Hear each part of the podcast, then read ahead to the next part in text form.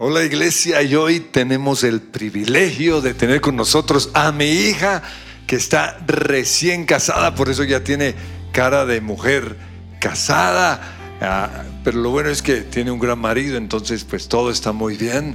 ¿Y, y, y, cómo, cómo te ha ido? Es lo mejor. Yo le recomiendo a todo el mundo que se case. Ah, bueno. ¿Cuánto lleva? ¿Como dos meses? Eh, ya ahorita vamos a cumplir tres. Bueno, súper. Yo creo que ahí donde ustedes están, levanten sus manos y adoren al Señor una vez más con esta canción. ¿Listos? Pintas el aire con tu fragancia, esparces tu gloria, tu gloria y el aire con tu fragancia, tan cerca estás, tan cerca estás. Y Señor, nosotros te pedimos que tú pintes el aire de todos en sus casas, Señor. Te pedimos, Señor, que tu presencia inunde cada casa, que tu presencia inunde cada hogar, que tu presencia inunde cada oficina. Y te pedimos, Señor, que ellos puedan sentirte ahí donde están. Declaramos tu poder y tu amor en cada casa, Dios. En el nombre de Cristo Jesús. Amén. Hola, iglesia, ¿cómo qué nervios estar acá? La verdad es que esto es un poquito abrumador, ver todas las sillas vacías, ver solo una cámara y como dos personas mirándome. Pero quiero decirles que quiero darles las gracias a ustedes que nos están viendo ahí desde sus casas. Quiero decirles que nos hacen muchísima falta. A mí me hace falta oír sus voces cada vez que estoy en mi casa, ahí en la alabanza. y oigo que dicen, listo, cántalo y ustedes no cantan, me da muy duro, me dan ganas de llorar. Quiero decirles que sus voces hacen falta, hace falta ver sus manos levantadas, hace falta oír sus risas, a mí me hace falta verlos y abrazarlos, sonreírles, me hace falta ver a la gente que sonríe. Ya, ya en serio quiero, quiero que esto acabe para poder volverlos a ver. También quiero decirles que ustedes son especiales, quiero decirles que ahí donde ustedes están, ustedes están haciendo la diferencia. Gracias por quedarse en sus casas, gracias por vernos y, y sí, me hacen falta. Lo que más extraña de ustedes son sus risas y sus aplausos. Entonces, para eso le pedí ayuda al maravilloso departamento de producción, así que démosle un aplauso desde nuestras casas al departamento de producción.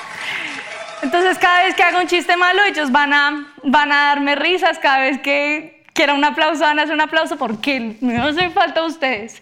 Y también quiero darle un saludo muy especial a todos los doctores, todos los médicos y todos los enfermeros que están desde sus casas. Quiero decirles que ustedes están cambiando el mundo, les damos gracias a Dios por sus vidas, gracias a Dios por lo que ustedes están haciendo. La verdad es que ustedes son héroes y aunque tal vez sientan que es insignificante o no vean el cambio, no vean la mejoría, quiero que sepan que Dios sí los ve y Dios los va a premiar desde el cielo. Y hablando de estos héroes, vi hace unos días, una, unas semanas, una publicación que rompió mi corazón y, y, se las quisiera leer. Fue un doctor que le escribieron en la pared de su, de su apartamento. Doctor, si no se va, matamos a su esposa e hijos yo vi esta publicación y me dio rabia, me rompió el corazón, me, me dieron ganas de ir a decirle, ¿quién lo va a atender a usted si le da coronavirus a ese señor? O sea, me dio una, una ira. Pero esto me llevó a ponerle una pausa a mi vida y me llevó a pensar qué es lo que está pasando, qué es lo que estamos viviendo. Me llevó a analizarme a mí, me llevó a analizar al mundo, me llevó a analizar todo lo que me está rodeando y me di cuenta de algo y es que estamos metidos en un ring de boxeo y estamos peleando todos con todos. No la estamos pasando peleando con nuestros papás, no la estamos pasando peleando con nuestros jefes. Miren, persona que conozco, persona que se agarró con el jefe. O sea, todo el mundo está agarrado con todo el mundo. Todas las parejas están peleando, han subido los divorcios, han subido el maltrato en las casas. Todo el mundo está así, peleándose, pegándose unos con otros. Van a imaginarse aquí a la persona con la cual ustedes más se han agarrado. Así están, todo el mundo se está dando, se está dando, se está dando. Y la verdad es que eso no es necesariamente lo que Dios nos llamó a hacer. Y analizando esta situación, empecé a pensar, ¿será que yo estoy así? Y miren, yo me estaba peleando con mi jefe, yo me estaba peleando con mis compañeros de trabajo, yo me estaba peleando con todo, miren, me peleaba con el Señor, que saca su perro a pasear y deja unas maravillas al frente de mi casa. Me estaba peleando con absolutamente todo el mundo. Pero ahí llegué a una revelación en mi vida y se las, se las quisiera leer. Si, si quieren leerla conmigo, está en Juan 8, del 4 al 11. Imagínense que le traen a Jesús una mujer y la atraparon preciso poniéndole los cachos al marido. Entonces le dicen a Jesús, se la ponen ahí en el piso y le dicen, esta señora le puso los cachos a su marido como una trampa, querían ponerle. Y Jesús le responde esto. Muy bien, el que nunca haya pecado, porque querían apedrear a la mujer. Entonces él le dice, muy bien, el que nunca haya pecado, que tire la primera piedra. Luego volvió a inclinarse y siguió escribiendo en el polvo. Al oír esto, todas las personas que lo estaban acusando empezaron a retirarse uno tras otro, comenzando por los de más edad, hasta que quedaron solo Jesús y la mujer en la multitud. Entonces Jesús se le acercó y le dijo, ¿dónde están los que te acusaban? ¿Ni uno de ellos te condena? Ni uno, Señor. Yo tampoco, le dijo Jesús. Vete y no peques más. Esta historia en la Biblia es impresionante, les voy a decir por qué. Porque a veces nosotros pensamos que tenemos la razón.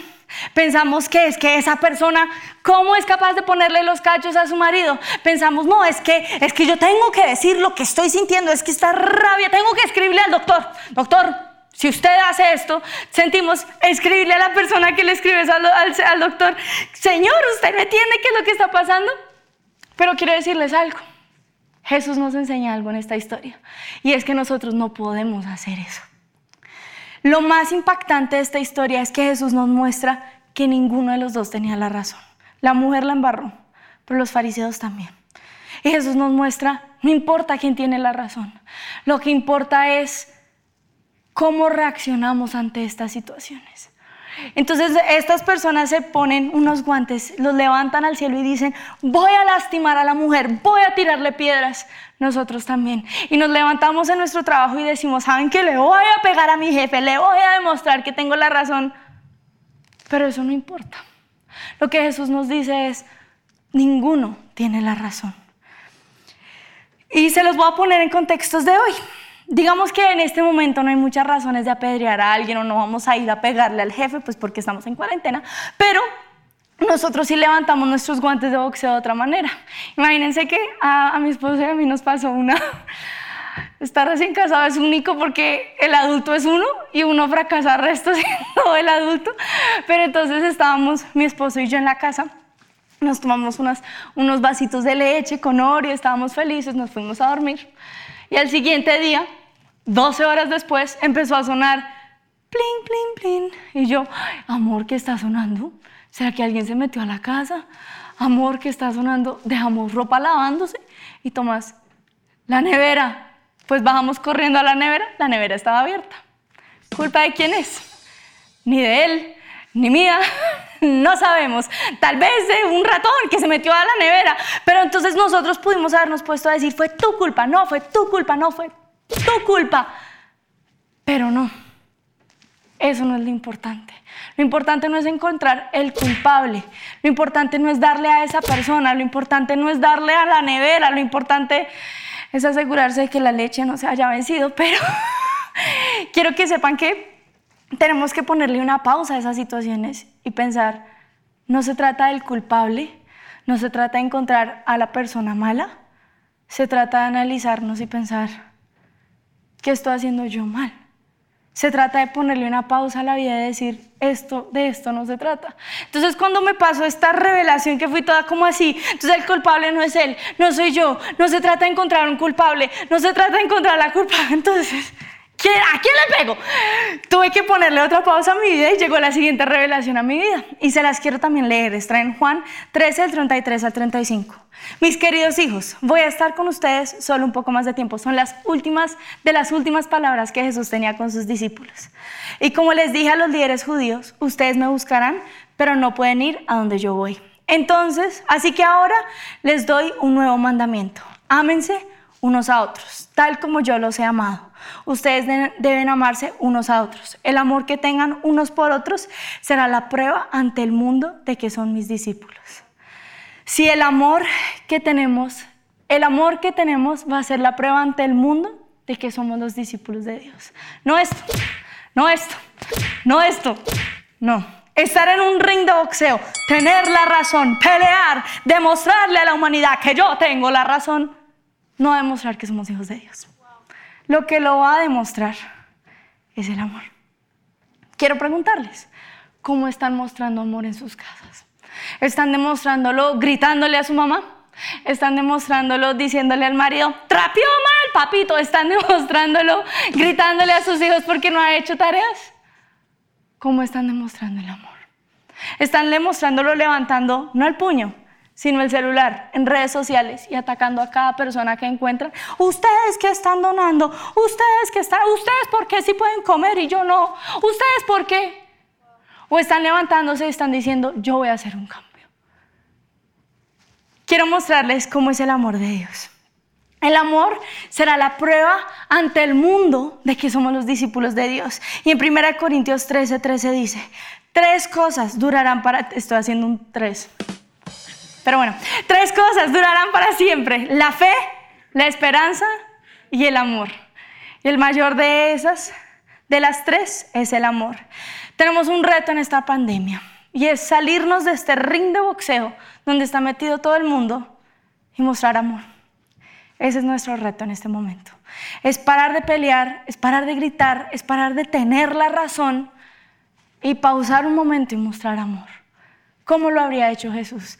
¿Cómo podemos mostrar amor? Y si no saben qué es el amor, pues les voy a refrescar sus memorias. Primera Corintios 13, del 4 al 7 dice, el amor es paciente. Entonces su hijo, si su hijo no está haciendo las tareas, el amor es paciente. El amor es bondadoso. Entonces, ¿qué significa ser bondadoso? Significa ser bueno. Si ustedes dicen, le haré esta maldad a mi compañero de trabajo, eso no es amor. El amor no es celoso. Si ustedes en este momento no pueden ver a sus novios, pero les da miedo que estén metiéndose con otra mujer, que estén chateando con alguien y les están peleando, ¿cómo así que no likeaste mi foto? Pero si likeaste la foto de Susana, pero es que no, que yo soy tu novia, pero el amor no es celoso. El amor no es fanfarrón, ni orgulloso, ni ofensivo. A veces uno suelta unas flechas y la Biblia lo menciona como dardos cubiertos de fuego que atraviesan el alma. Y a veces nosotros sentimos que cogemos una flecha y decimos, ¡tin! Con este lo voy a dar, con este argumento sí lo voy a lastimar. Pero eso no es el amor. El amor no está hecho para dar. El amor no está hecho para pegar. El amor no es estar en un ring de boxeo. El amor no lastima. El amor no ofende. El amor no exige que las cosas se hagan a su manera. El amor no exige que si no es azul, pues no hacemos nada. No.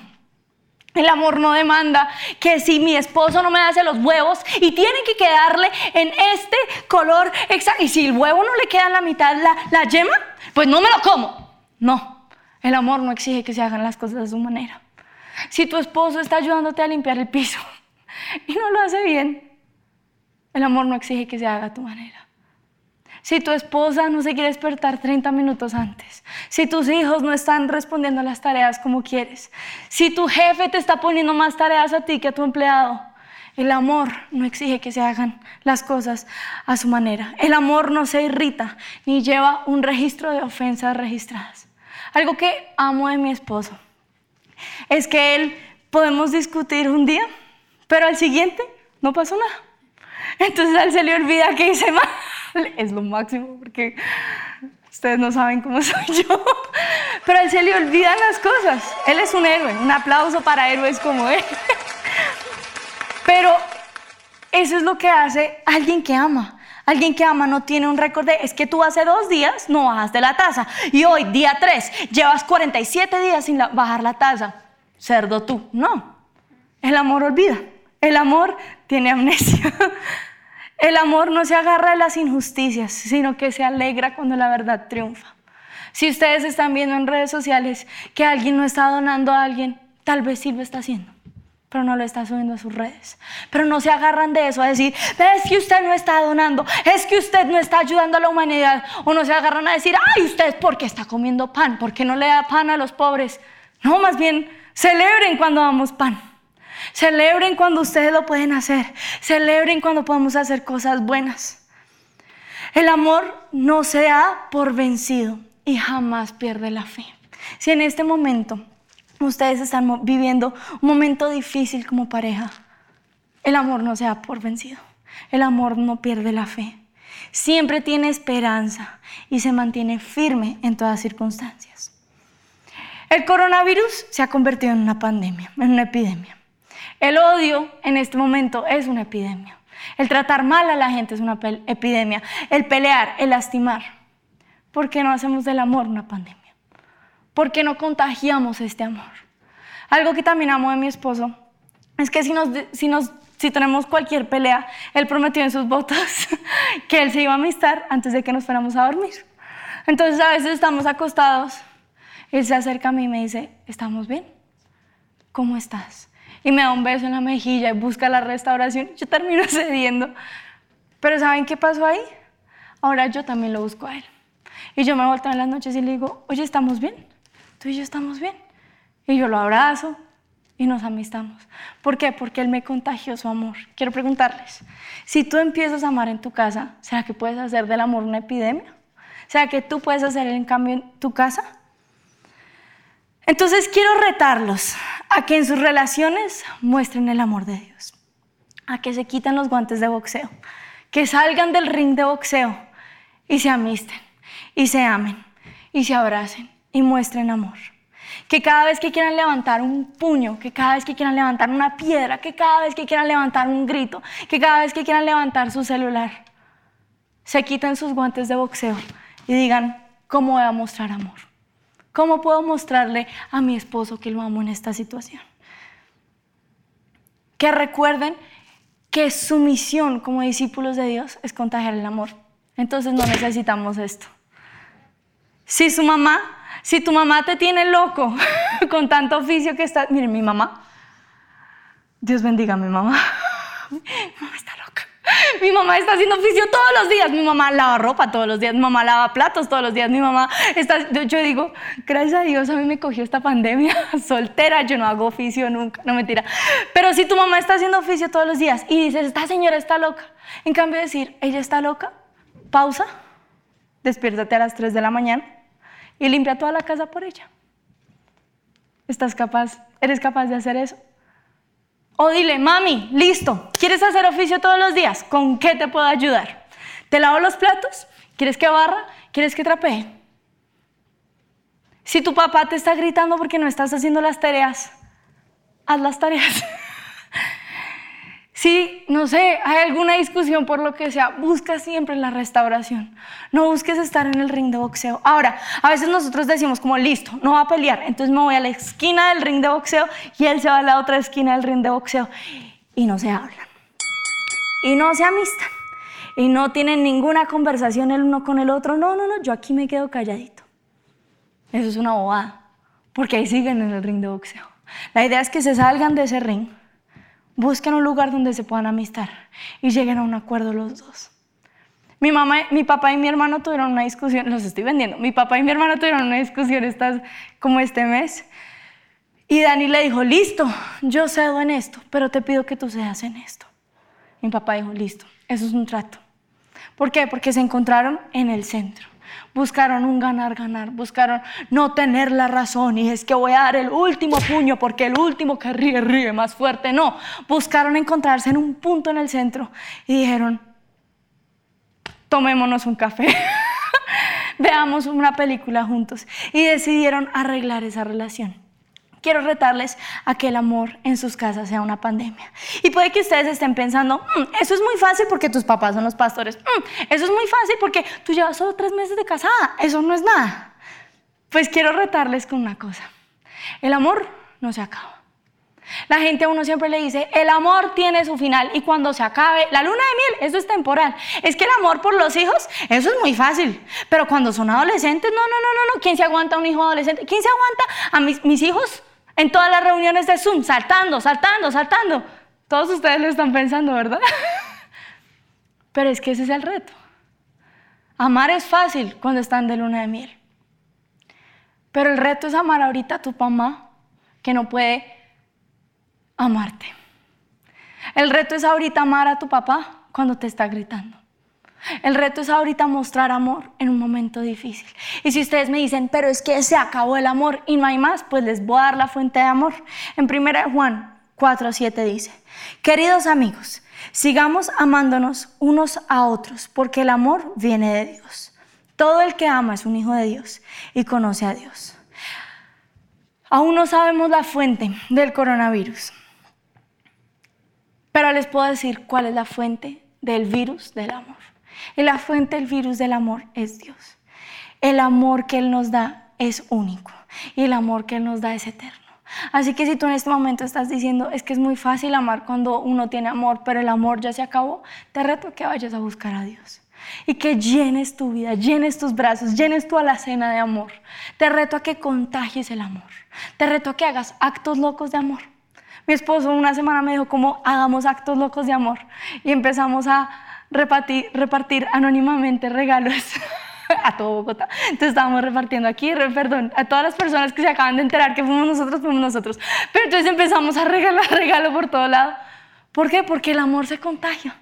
Y ese acto de amor vimos cómo se cambió y cómo se multiplicó en otra gente. Nosotros empezamos a mostrarnos amor entre nosotros, a mostrarle amor a mi mamá, a mostrarle amor a mi hermano. Un día donde nos quisimos agarrar con, agarrar con mi hermano y tomamos una pausa y dijimos, ¿cómo podemos encontrarnos en el centro? ¿Cómo podemos tener un ganar-ganar? Quiero retarlos a que ustedes sean el centro de la epidemia en tu casa. Quiero retarte a que tú en este momento te pares, no sé, abraza a tu mamá. Si no estás viendo con tu mamá, llámala. Si en este momento estás solo, muestra una forma de mostrar amor. Pero que de esta epidemia, el coronavirus, no solo salgan cosas malas, no salga solo muerte que de esta epidemia no salgan matrimonios destrozados, no salgan matrimonios terminados, que de esta epidemia salga el amor. Me sorprendieron esos aplausos, eso sí, me cogieron ahí, desprevenido. si ustedes no saben o tienen una idea creativa de cómo mostrar el amor, quiero que lo escriban ahí en los comentarios los que están viéndonos en YouTube.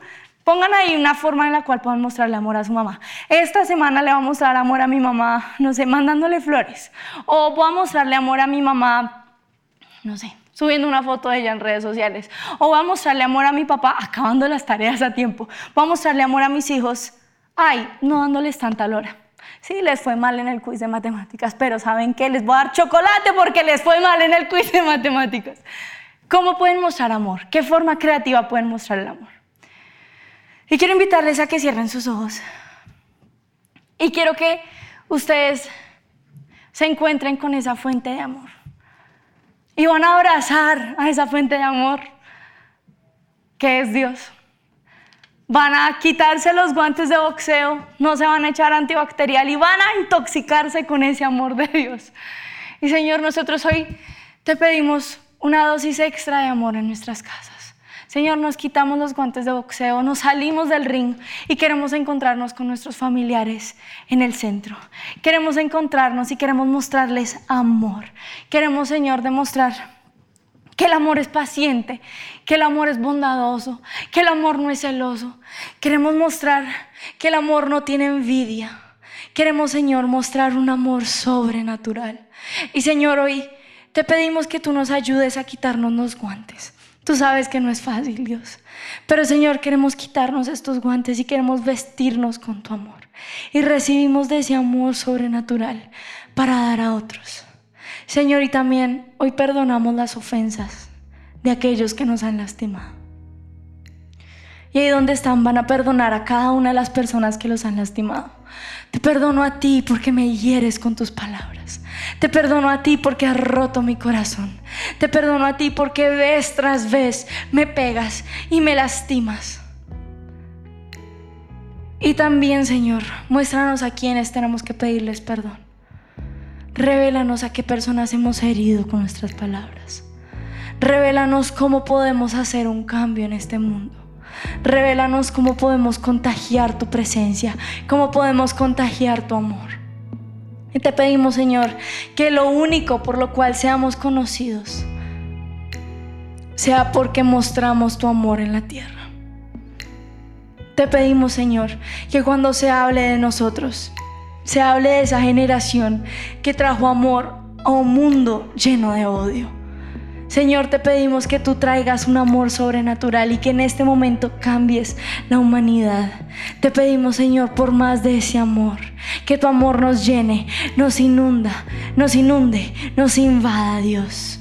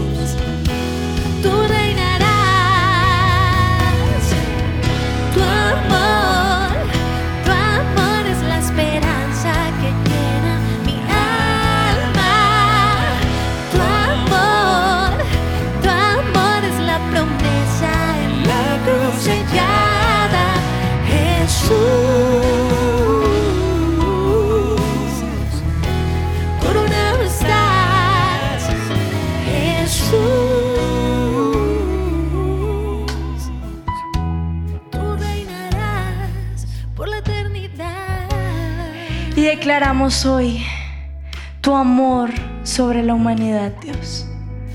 Declaramos, Señor, que este amor va a traer sanidad. Declaramos, Señor, que este amor va a llenar de fe.